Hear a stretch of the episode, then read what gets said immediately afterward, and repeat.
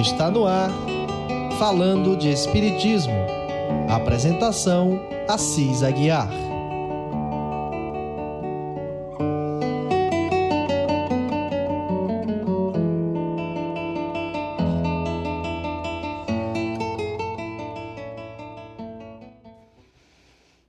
Olá, irmãos, amigos, ouvintes da Rádio Ismael.net.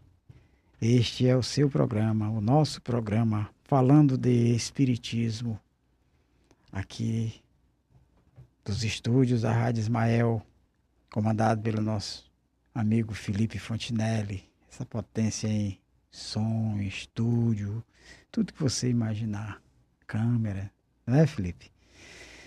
Eu sou Assis Aguiar, o seu companheiro, amigo, que faço a apresentação deste programa sempre neste horário, às sextas-feiras.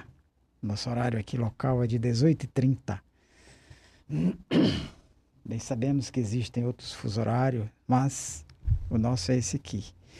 E aos nossos irmãos que estão nos ouvindo, acompanhando a Rádio Ismael, nós vamos trazer ainda da mesma obra Os Últimos Seis Dias de Jesus, do autor Jamiro dos Santos Filho.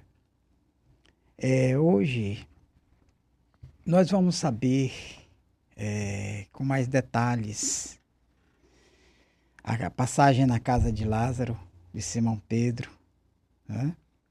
de Simão, que onde houve aquelas passagens, houveram aquelas passagens de Maria, Maria, irmã de Lázaro, passar perfume no, no mestre, né?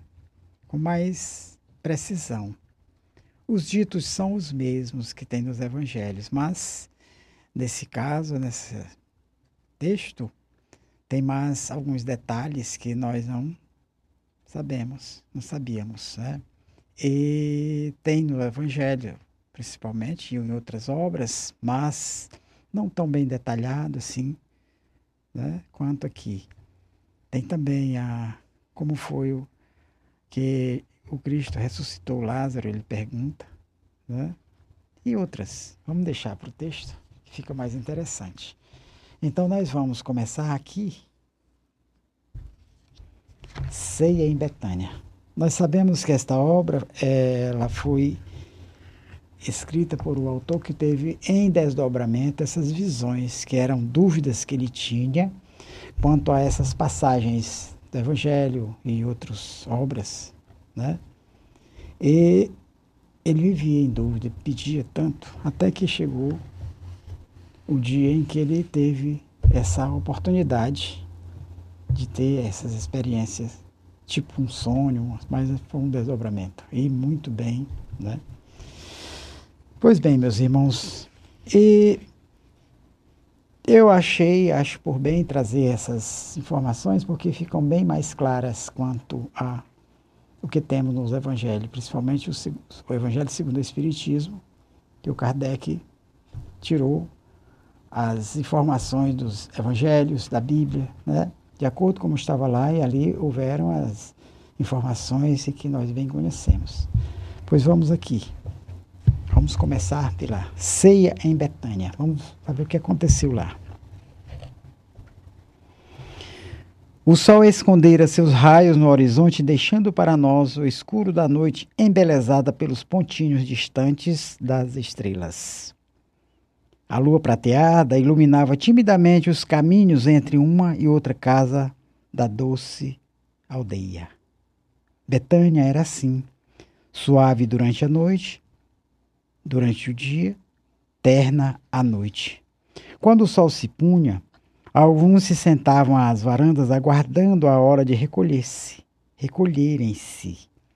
Não havia vida noturna e não havia ladrões. E a proximidade das casas e a amizade entre os moradores permitiam que gozassem um pouco da beleza que as noites traziam. Entre a casa de Lázaro e a de Simão distava pouco mais de cem metros. O grupo era composto por Jesus, seus apóstolos, Lázaro, Marta e Maria. Eu os seguia e, às vezes, me sentia um intruso. Porém, confesso, o que me acalmava era saber que eu ali estava por permissão celestial, amparado por Deus, por meu protetor e pelo doce olhar do Mestre. Notei que a alegria era geral, apesar dos rumores de que o sinédrio queria prender o Mestre. Todos estavam felizes em torno dele, que os atendia com carinho e com o toque suave das mãos. Enquanto seguíamos, passando pelas casas singelas, os que o notavam saudavam-no com alegria. Dentro da noite da Judéia, como luz celestial, Jesus pisava o chão escuro e iluminava os corações aflitos e desesperados. Ele ali estava, naquela aldeia inexpressiva, plantando as sementes do Evangelho de amor. Eu sabia que naquela noite aconteceria a manifestação de Maria, irmã de Lázaro, demonstrando ao Mestre todo o seu amor e fidelidade ao perfumá-lo diante dos homens. Ela havia ela havia compreendido ser ele o verdadeiro Messias. Por isso, acreditava nele com toda a força de sua alma. Porém, fiquei pensando que talvez tenha ele falado de coisas que os evangelistas não tenham registrado naquela noite, diante de tantos fatos acontecidos naquelas derradeiras horas. Assim, seguia sabendo que presenciaria o episódio conhecido mas que também poderia ver algo de novo. Quando chegamos à casa de Simão, bom número de pessoas já estava à porta, sabendo que ele ali ficaria. Junto ao anfitrião, José de Arimatea esperava o mestre com um largo sorriso e os braços abertos para abraçá-lo. Após as saudações fraternas, Simão convidou a todos para adentrarem e se acomodarem. Todos se ajeitaram na grande sala, toda iluminada por candeias espalhadas pelas paredes. Marta e Maria recolheram-se aos recintos íntimos, juntamente com alguns familiares de Simão, tendo ficado na sala somente os homens. Esse era o hábito do povo judeu, que impedia que em diversos acontecimentos as mulheres participassem de qualquer forma. Com a alegria estampada no rosto, Simão se parecia a uma criança. Emocionado, falou: Mestre, é para mim grande honra receber-te em minha pobre morada. Abro as portas de meu lar, mas principalmente as do meu pequeno coração, e entrego-te meus sinceros sentimentos de gratidão pura. Esteja em sua casa, Senhor. Jesus aqueceu com leve sorriso e respondeu: Agradeço-te a acolhida, Simão. Rogo ao Pai abençoar essa casa, onde predomina a paz e o amor entre seus moradores. Depois de uma pausa, o ex-leproso perguntou: Mestre, fala-nos de como agir com as fraquezas alheias. É, pois, errado julgar? Simão, aquele que julga sem compaixão, acaba de usar a justiça sem misericórdia. Ao descobrir o erro do próximo, verificais também os vossos, pois talvez os tenhais em maior número. Boa noite, senhor. Tudo bem? Visita ilustre do nosso irmão Samuel.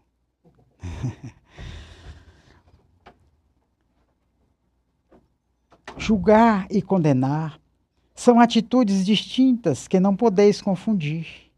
Analisar, questionar e escolher é um ato de toda hora, mesmo distante dos fatos comenzinhos do cotidiano. Porém, ao constatar a conduta alheia, deveis julgar se é certo ou errado tal procedimento e, caso vosso próximo esteja em erro, que isso vos sirva de exemplo a fim de não repeti-los vós, e depois também pensar em como agiríeis em condições idênticas. O mestre, perfeito. Mas, em situação alguma, nenhum de vós possui o direito de condenar a quem quer que seja. Deixa isso aos juízes da terra e ao Pai Celestial, que a todos conduz em sua perfeita justiça e infinita misericórdia. Julgando definir o certo e o errado, entretanto compreendendo, atendereis a Deus que nos pede tolerância para com todos. Bela lição, meus irmãos. Se fizéssemos assim, se agíssemos assim como o mestre recomenda, as coisas pareceriam ser mais equilibradas. Mas não vamos chegar lá assim. Senhor, por isso não condenas a mulher pecadora? Simão, vossas leis mandam apedrejar a mulher infeliz que cai em erro. No entanto, perdoa aquele que a jogou na lama. Isso é, é justo? Isso é justo? Somente ela errou? Olha eu escrevi no chão o nome daqueles que estavam lá. Todos tinham abusado daquela criatura e agora queriam achar que o mestre julgaria como eles, né? Diante de tal pergunta dirigida àqueles homens acostumados com as leis machistas, alguns baixaram a cabeça e ninguém ousou respondê-la.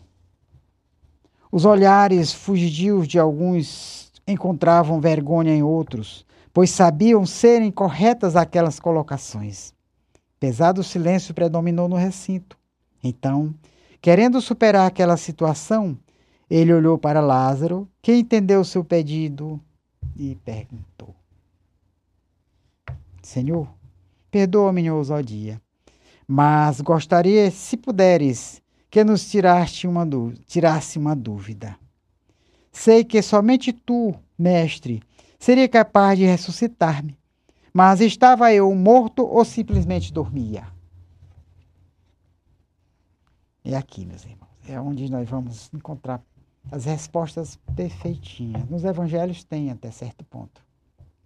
Mas aqui detalhada, vamos ouvir agora. Vamos ver aqui. Meu fiel amigo, em verdade te digo que o ser depois que morre torna impossível seu retorno à vida no corpo inerte e frio. A alma se liga ao corpo por laços invisíveis aos vossos olhos de sorte que, após se desatarem, não há como ligá-los novamente. Creia-me, havia vida em ti, e o que fiz, por misericórdia do Pai, foi acordar-te do profundo sono que certamente te levaria à morte, não fossem colocadas em movimento forças que ainda desconheceis.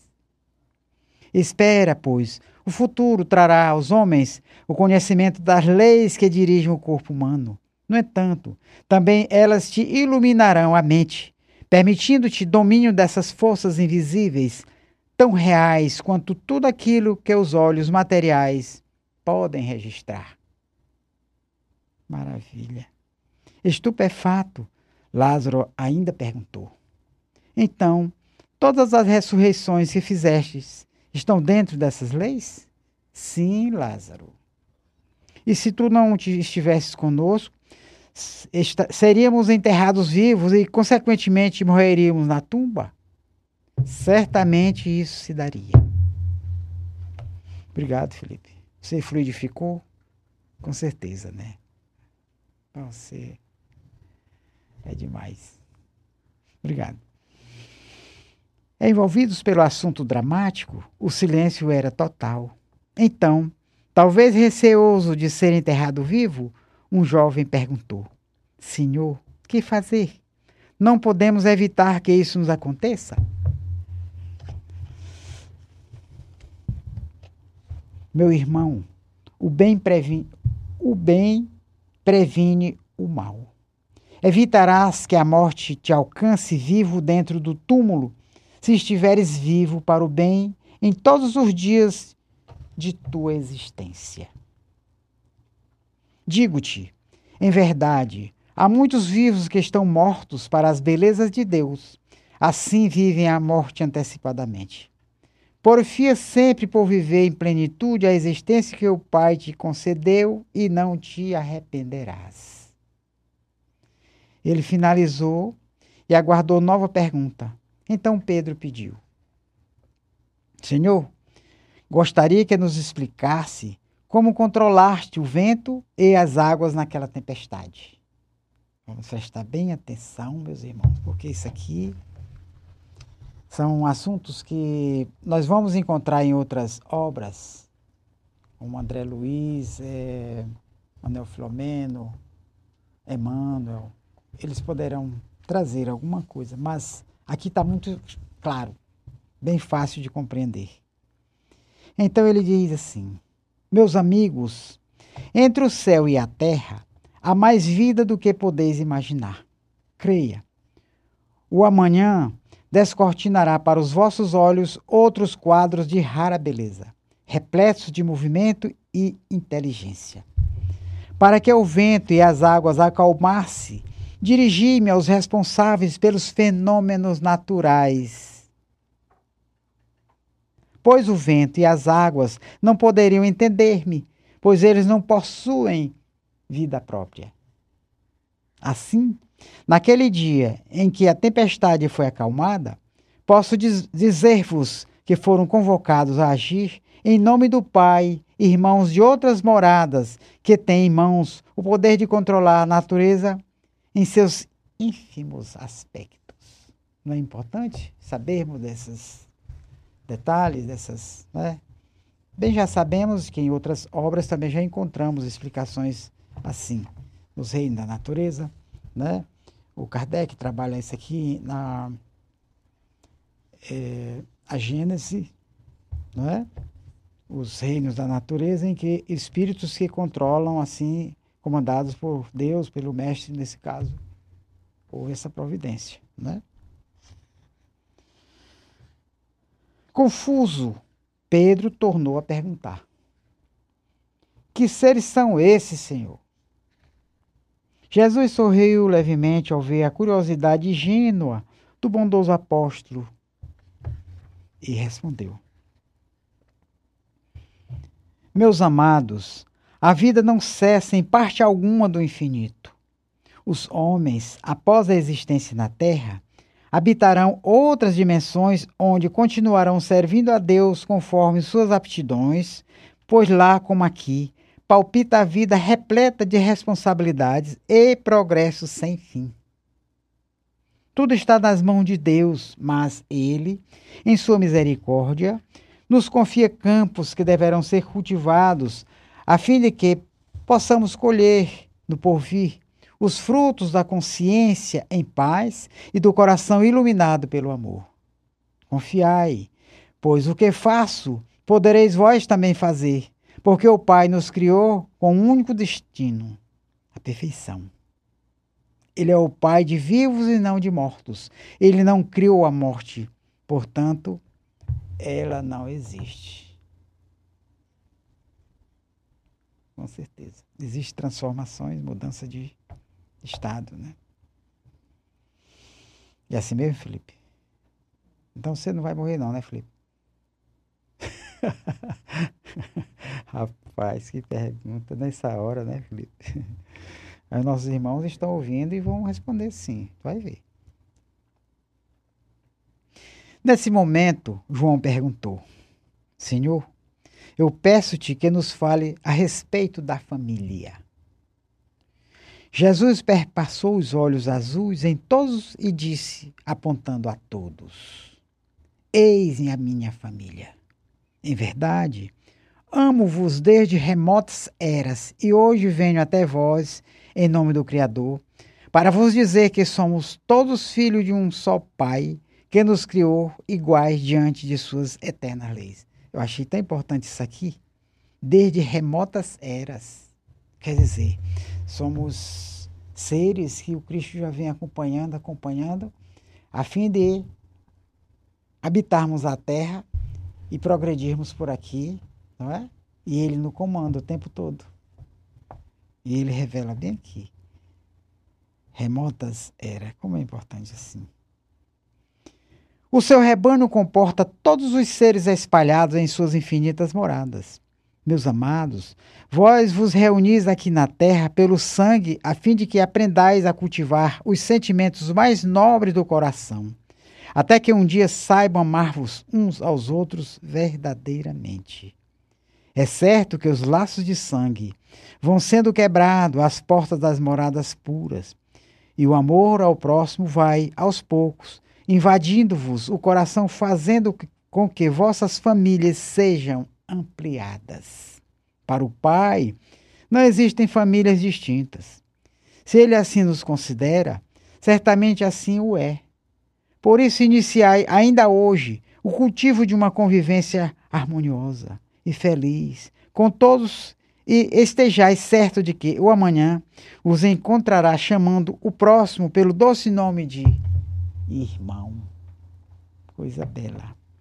Em outra oportunidade, eu vos disse que no reino dos céus nem os homens se casam, nem as mulheres são dadas em casamento. Assim sendo, são todos irmanados em um só sentimento imperecível, sincero e puro. E esse sentimento de irmão deverá predominar em vossas vidas também aqui, a fim de que seja implantado na terra o reino dos céus. Felipe, um golinho d'água, né?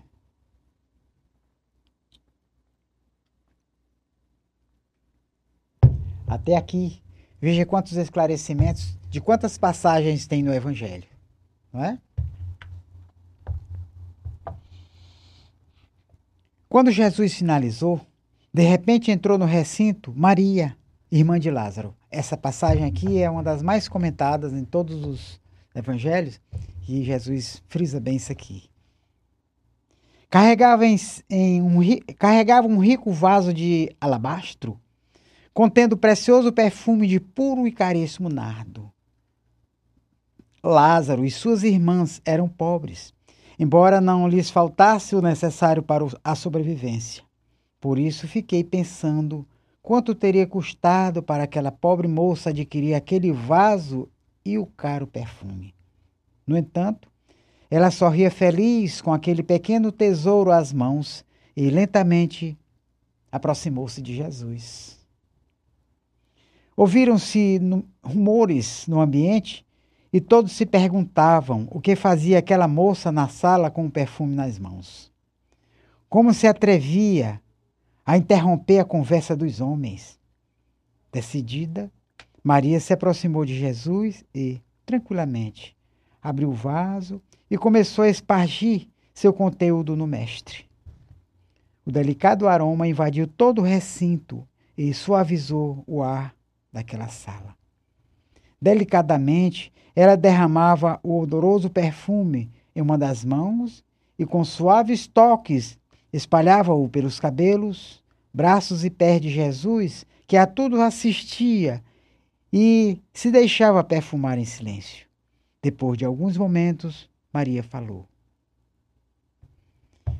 Um detalhe importante. Os evangelistas dizem que ele chegou e jogou, lavou os pés de Jesus, né, com perfume. E não foi assim.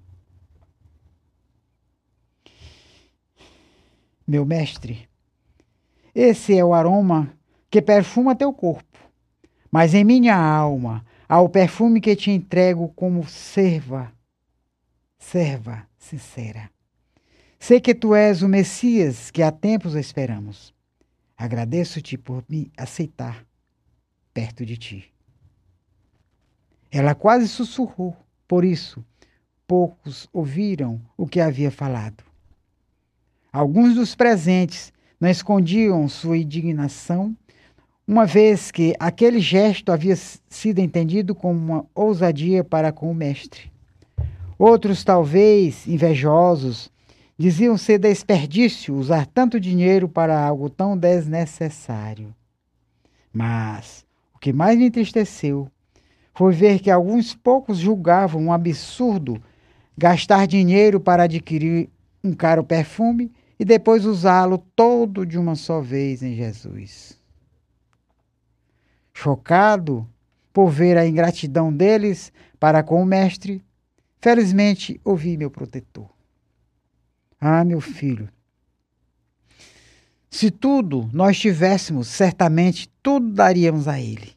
Não somente ricos perfumes, mas a vida, se necessário fosse.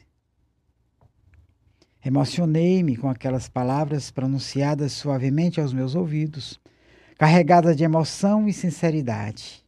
Sim, era verdade. O que não faríamos pelo mestre de amor? Mas voltei à realidade quando alguém me disse: Esse perfume podia ser vendido por bom preço e o dinheiro ser dado aos pobres. Ouvindo, Jesus respondeu: Por que criticais essa mulher? Foi uma boa obra o que ela me fez. Os pobres vós sempre os tereis convosco, mas a mim não tereis sempre. Derramando esse perfume sobre meu corpo, foi para o meu sepultamento que eu fez. Em verdade vos digo: onde quer que seja pregado essa boa nova, em todo o mundo, será também narrado em sua memória o que ela acaba de fazer.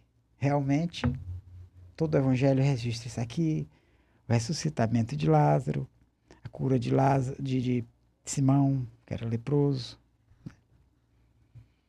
depois de longo silêncio, ele completou: Enquanto ela me ofereceu perfume, outros me darão o desprezo e a morte.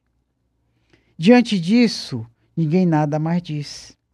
Maria despediu-se do mestre, fazendo referência à sua frente, e saiu, recolhendo-se ao interior da casa. Logo depois foi servida a ceia.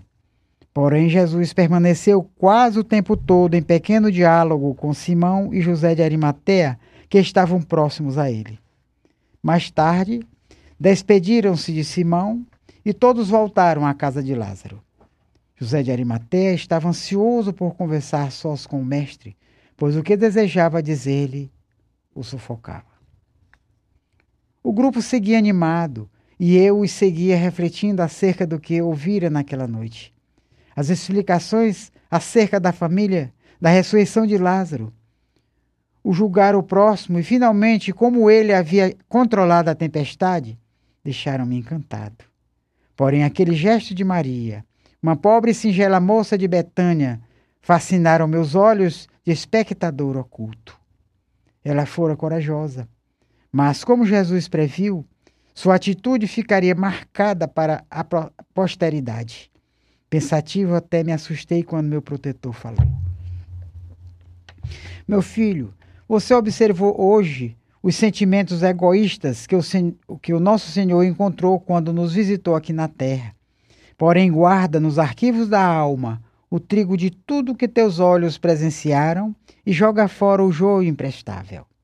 As sublimes palavras do Mestre a respeito de variados temas maravilharam-me e não poderia ser de outra forma. Mas o gesto daquela moça nos deu valiosa e inesquecível lição, pois enquanto o mundo ofertou pedras, ódio e ingratidão ao Mestre, ela lhe ofereceu um rico perfume e ainda revelou seus sentimentos mais puros, guardado na, na bela alma e ingênua. O mundo jogou no rosto dele os espinhos e Maria lhe entregou flores e perfumes. Meu caro protetor, eu estou triste comigo mesmo, pois dói meu coração saber que ofereci a ele os espinhos e ainda joguei fora as flores. Esse pontinho aqui marcava porque ele presenciando essas passagens, no finalmente dessa obra, eu espero que possamos continuar e chegar a esse ponto, ele revela quem foi ele e o protetor dele nesses últimos seis dias de Jesus na terra. Nós vamos saber. Eu vou passar para os meus irmãos ouvintes. É muito interessante. Não pense assim. Ainda há tempo. Plante outras flores no jardim da vida e verá que elas serão ainda mais belas do que as de outros tempos. E então as ofertará a Jesus, carregada não somente do perfume delas mesmas, mas principalmente do doce e suave aroma de, da sua alma, purificada no serviço ao próximo. Então vamos juntos cultivar um jardim? Veja que conselho desse é, mentor, desse moço. Né? Serve para todos nós. Vamos estudar, aprender as lições do Mestre, que é exatamente esse, essa, o jardim e as flores que vamos precisar para ofertar àqueles que busquem um aroma suave do perdão, da compreensão, né? do carinho fraterno. Fiquei sorrindo acerca da ótima proposta de meu bom protetor.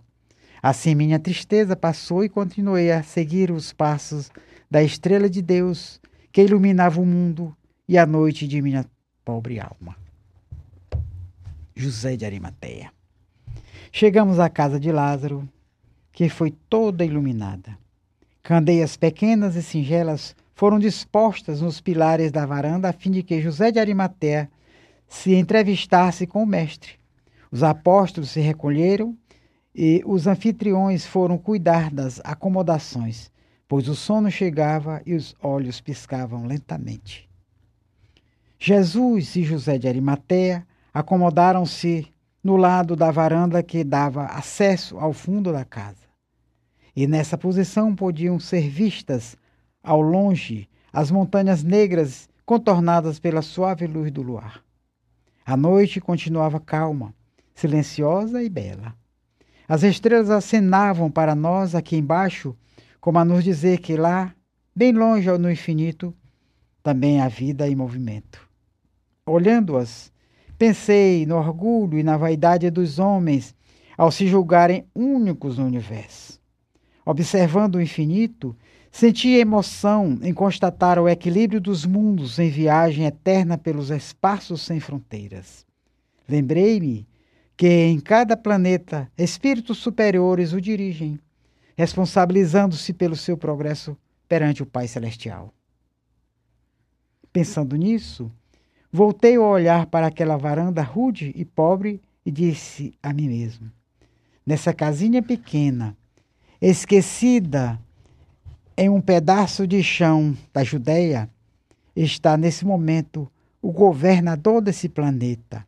Enquanto isso, nós homens continuamos a nos envolver em lutas, guerras, crimes e ódio para assambarcar cada vez mais e mais. No entanto, ele se dedica à conquista de corações que ainda não entenderam os valores da alma eterna que guarda tesouros mais ricos e imperecíveis.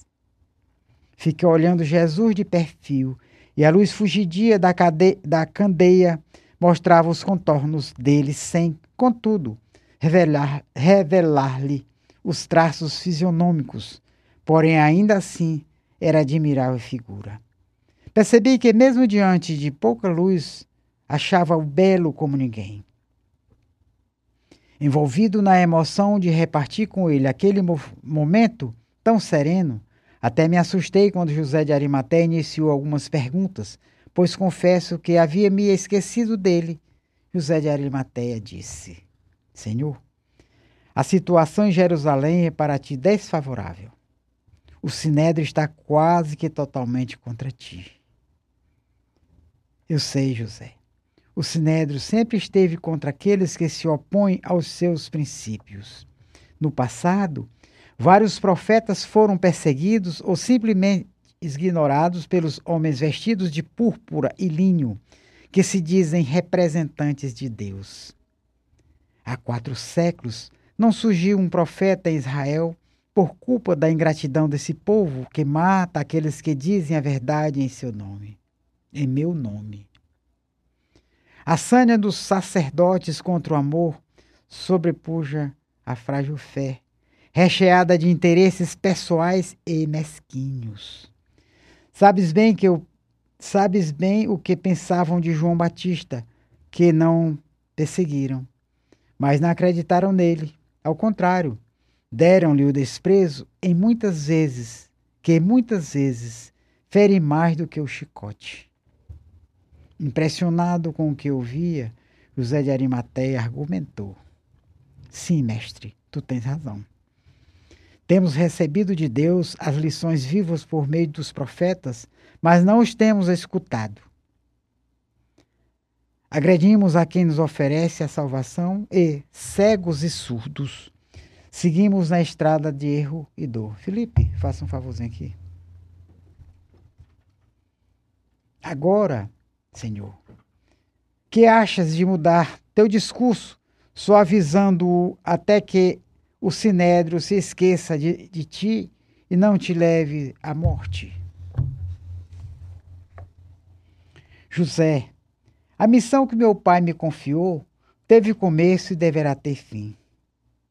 Aquele que pegou na charrua não deve olhar para trás. Assim, o que eu disse ao povo durante todo o tempo e lugar é a mensagem do Pai aos homens. Dessa forma, cumpro o que me foi determinado. Suavizar meu discurso significa adiar a verdade, ou ao mesmo omiti-la. E não há mais tempo a perder pois a hora é chegada. José, ouve. Eu não estou desafiando o sinédrio e a minha conduta não denota imprudência. Chegou o momento de o um mundo receber a luz e ela se fez em Israel. Feliz aquele que viu e acreditou, pois por muito, muito tempo não tornareis a me ver. Senhor, eles querem fazer-te calar pois tuas palavras têm poderes que os apavoram. A verdade fere a quem vive na mentira. Se minhas palavras não atingissem a hipocrisia, a maldade, o orgulho e os vícios, eles seriam falsas, elas seriam falsas também. Digo-te, José, que minha voz será silenciada através da morte do corpo, mas meus ensinos prosseguirão em outras bocas que falarão por mim até nos confins da terra. Sou portador da boa nova e durante o tempo em que aqui fiquei, gravei nos corações simples um pouco da verdade eterna. Os homens matam os homens, mas não matam as ideias, os exemplos e palavras. Fique em paz, José, pois me falta muito pouco para cumprir aquilo que é necessário em minha descida até os homens. Rejubilo-me com a verdade espalhada. Assim ela fará a transformação que o Pai deseja. Senhor, o povo espera que lideres uma revolução que venha derrubar o poder de Roma, restituindo a paz e a liberdade em Israel. Então pergunto-te: haverá essa revolução? O povo aguarda a queda de Roma para se libertar de suas garras, julgando ser essa a causa dos sofrimentos. Porém, o mal não é César, e sim o que eles carregam nos corações. Contam como uma, com uma revolução liderada pela violência a fim de alcançarem a paz. Em verdade vos digo: a sublevação é portadora de sangue e morte, e não haverá solução para a rebeldia enquanto o íntimo de cada um estiver dominado pela inconformação e nele habitar o anseio de poder e riquezas eternas, externas. José, em nome de meu pai, não haverá motins por motivo algum, pois ele não arromba a porta de nenhum coração.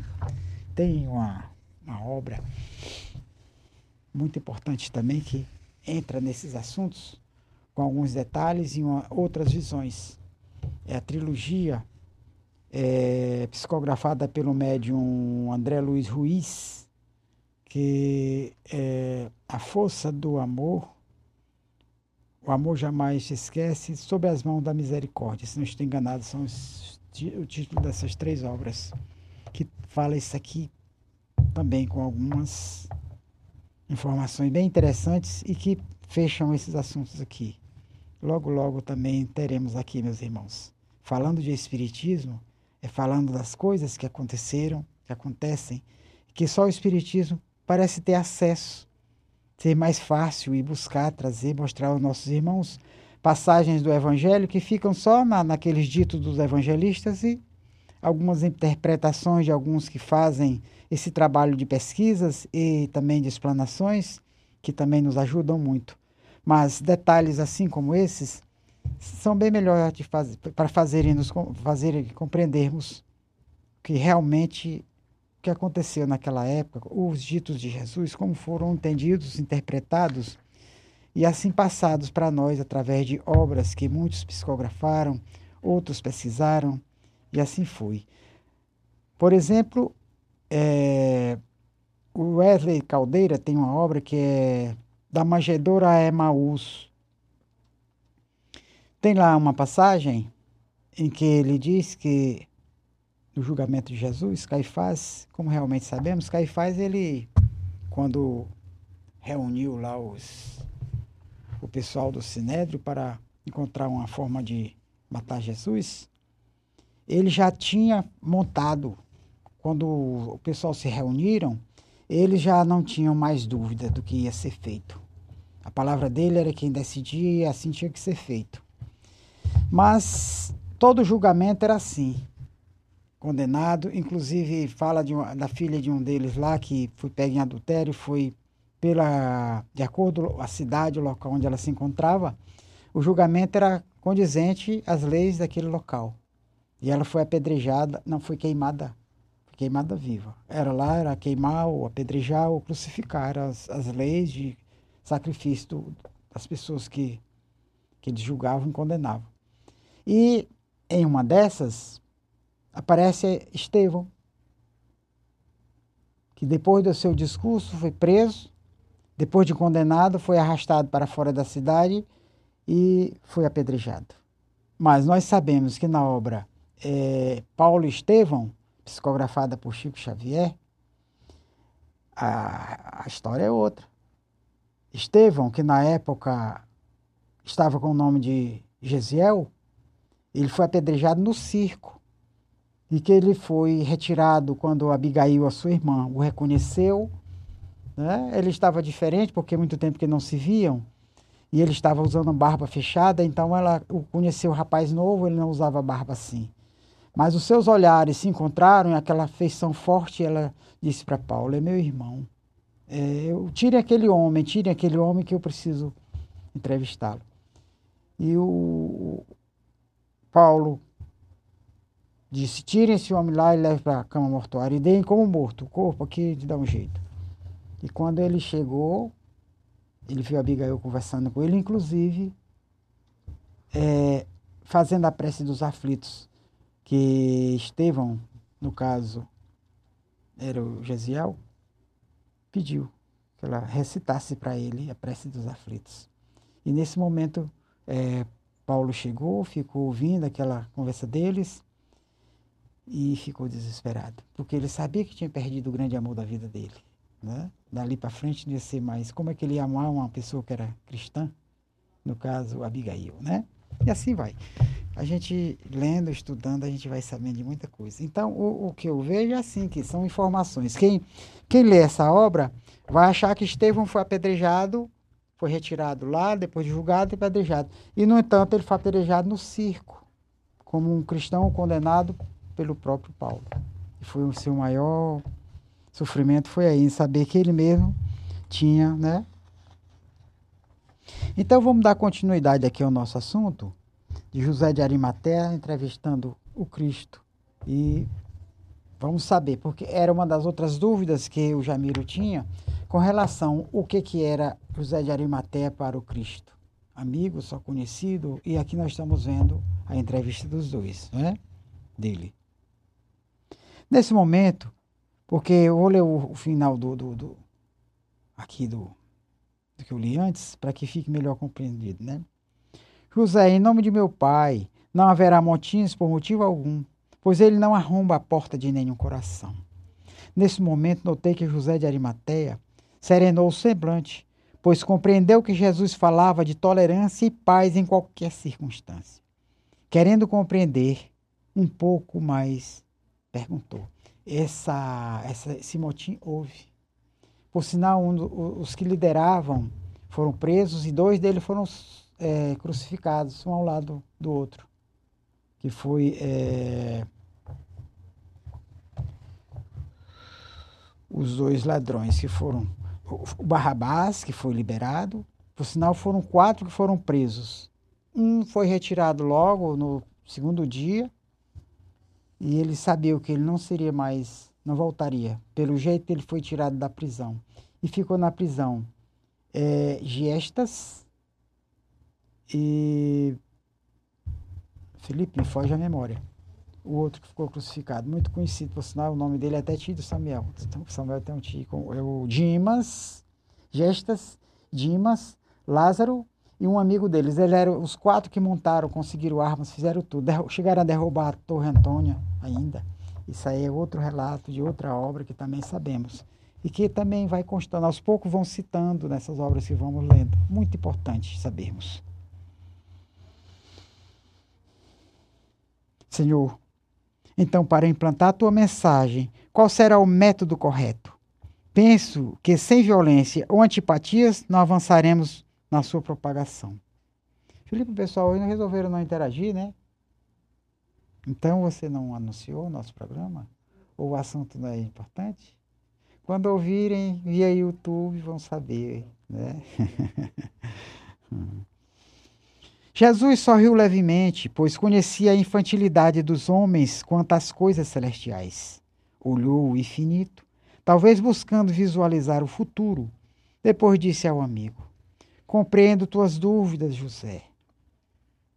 E digo que tuas palavras representam também incertezas de muitos que aqui estão e que ainda virão no futuro. A mensagem que trago dos céus é a paz verdadeira que somente se conquista quando não ferimos e nem magoamos ninguém. Como entender a imposição de um pensamento se ele fere a quem queremos ensinar? Como aceitar o procedimento de alguém que no, que, no suposto desejo de ajudar a esclarecer causa divisão, sofrimento, perseguição e morte? Por isso, onde estiveres, leva a mensagem do Pai sem, contudo, exigir prosélitos à força da espada. Nós vamos convencer na marra. A pessoa vai por aceitar as verdades, que é a que tudo. Creia-me, o futuro trará perseguições aos seguidores do Evangelho em todo o mundo. A morte visitará muitos lares, e aquele que falar em meu nome será forçado a se calar. E assim, de pouco tempo para cá, que estamos tendo a liberdade de hoje podermos falar assim numa rádio, termos programa na TV, revistas circulando, livros em todas as livrarias, basta que procuremos, não é? Mas tudo isso era, não se podia ter essas informações, ninguém podia saber de nada. Era só que um grupo lá conceituado que podia falar, dizer, e a público e fazer lá suas prédicas, e, no entanto, não convencia ninguém, porque o povo ávido por saber tudo o que re realmente aconteceu, acontece, e o que precisa para se educar, moralizar, vai ter que buscar, porque os seus líderes, muitos religiosos, são corruptos, ambiciosos, enganam as vistas claras. Fora os seus movimentos lá nos seus camarins, lá por dentro dos seus aposentos íntimos, quanta sujeira. Por longos anos, o ódio, a escravidão e a miséria farão companhia aos defensores da Boa Nova. Ó oh, José, infelizmente os séculos futuros serão dominados por aqueles que sim, e não haverá guerra que extermine mais do que as patrocinadas em meu nome.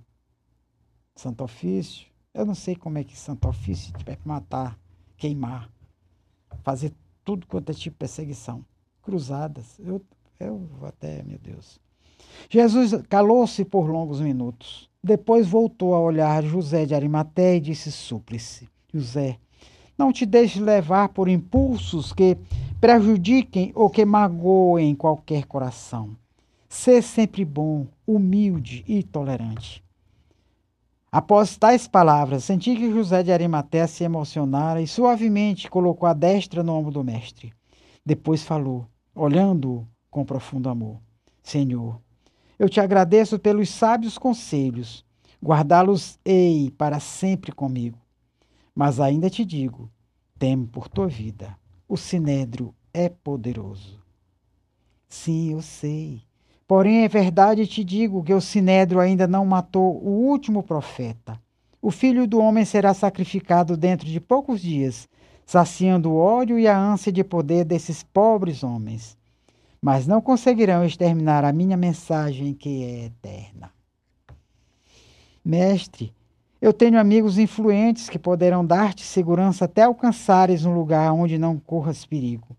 Poderás abrigar-te junto aos essênios que te conhecem muito bem e assim evitarás o pior. Que achas? Que achas? Não seria nesse momento o mais prudente? José,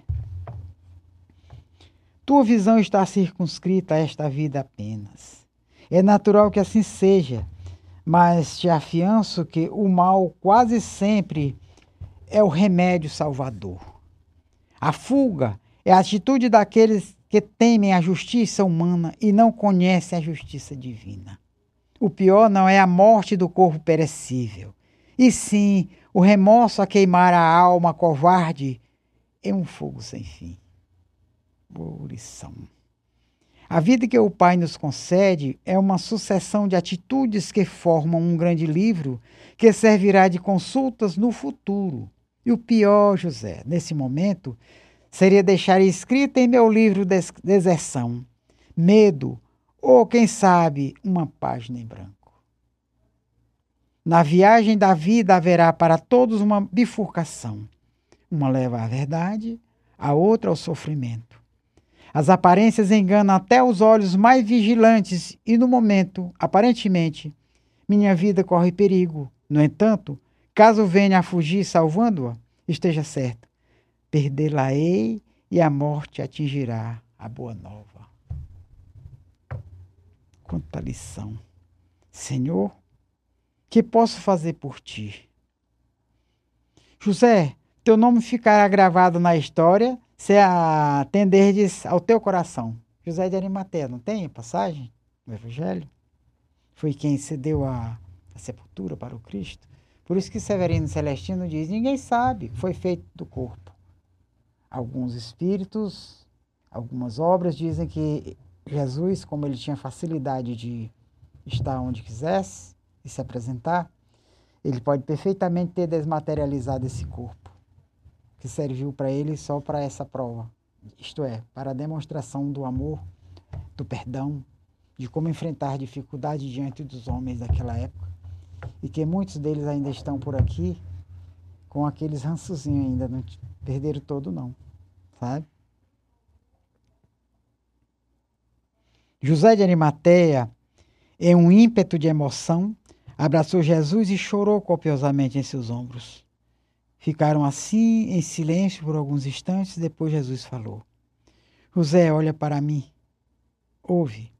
Teus olhos assistirão a cenas dramáticas, violentas e que não sairão de tua memória. Porém, não penses em fracasso, pois não raro, diante dos homens, perder nem sempre é ser derrotado. Tem confiança no Pai e em mim. O amor vencerá. Nada mais falaram. Novamente José de Arimaté abraçou o mestre. Depois se despediu e adentrou pelo recinto em silêncio, Porém, antes de entrar, olhou o mestre longamente, tendo os olhos nublados pelas lágrimas. Jesus voltou os olhos azuis ao infinito e suspirou fundo. O silêncio da noite dominava o ambiente que, com a sua presença, tornara-se sublime. Eu o olhava sem poder desviar os olhos, totalmente magnetizado por ele. No entanto, aquele encontro entre Jesus e José de Arimateia havia me despertado para outro fato, para cujas consequências eu ainda não havia pensado. E se ele tivesse abandonado o meio, meio caminho, a meio caminho sua missão? Mal acabara de formular a pergunta a mim mesmo, meu protetor se fez presente e, decidido em poucas palavras, falou: Por que introduzir a dúvida em teu coração? Esqueça. Nosso mestre, há milhões de anos conquistou a perfeição isso não diz tudo? Até pude imaginar a face séria de meu protetor, embora em meu coração não tivesse dúvida quanto à perfeição de Jesus. Apenas questionei, inocentemente, sabedor de que ele jamais abandonaria sua missão sublime. E por muito tempo ali fiquei admirando, ignorando até mesmo a que horas ele se recolhera. Então, meus irmãos, que tal esses assuntos aqui trazidos dessa obra que para mim está sendo muito gratificante ler, saber, ver, porque esclarece muita coisa, muitas dúvidas, algo que a gente sabia por metade, embora não saibamos por inteiro, embora aqui não seja o real da verdade tudo, mas pelo menos é algo a mais que nos dá muitas luzes com relação às os ditos dos evangelistas que muitos se contradizem, muitos falam uma coisa, outros falam de outra, porque existiam as, as interpretações e como também as informações eram eram não vinham de, de fontes é, iguais, sempre vinham de fontes diferenciadas. No caso de Lucas, o Evangelho de Lucas, ele recebeu muitas informações, aconselhado por Paulo, de Maria, mãe de Jesus, e Pedro. Não é? E os outros tinham as suas é, é, informações do que presenciaram, do que vivenciaram. Marcos, é, é, Mateus, João. Mas se lermos o evangelho de cada um, em todos encontramos algumas coisas que têm assim uma certa. É, não sei se por é, o significado das palavras serem outros, e uma coisa queria dizer a mesma, mas de outra forma, e assim a interpretação foi ficando distorcida, até que chegou-se a uma conclusão de que muitos assuntos têm diferenças de interpretação. Mas como temos obras que precisamos pesquisar, precisamos ver, estudar, para não ficarmos também na dúvida, nem passando adiante informações que não temos, não sabemos qual a fonte, se realmente merece confiança, estamos aqui agradecendo ao nosso Pai amantíssimo, aos nossos irmãos ouvintes da Rádio Ismael, por ter acompanhado a nossa, o nosso programa de hoje. Esperamos que na próxima oportunidade tragamos mais assuntos, possivelmente dessa obra ainda, pois é cheia de, de novidades boas, eu assim acho, penso. E agradecer aos nossos irmãos, ao nosso Pai amantíssimo, ao nosso amigo Felipe. Que Deus nos ilumine. Até uma próxima oportunidade. A dona Rejane diz: Gratidão, Tia Cis, saudade de nossas aulas. Gratidão, Rádio Ismael. É isso aí, minha irmã. Obrigado por participar, trazer a sua mensagem. Muito obrigado. Você acabou de ouvir Falando de Espiritismo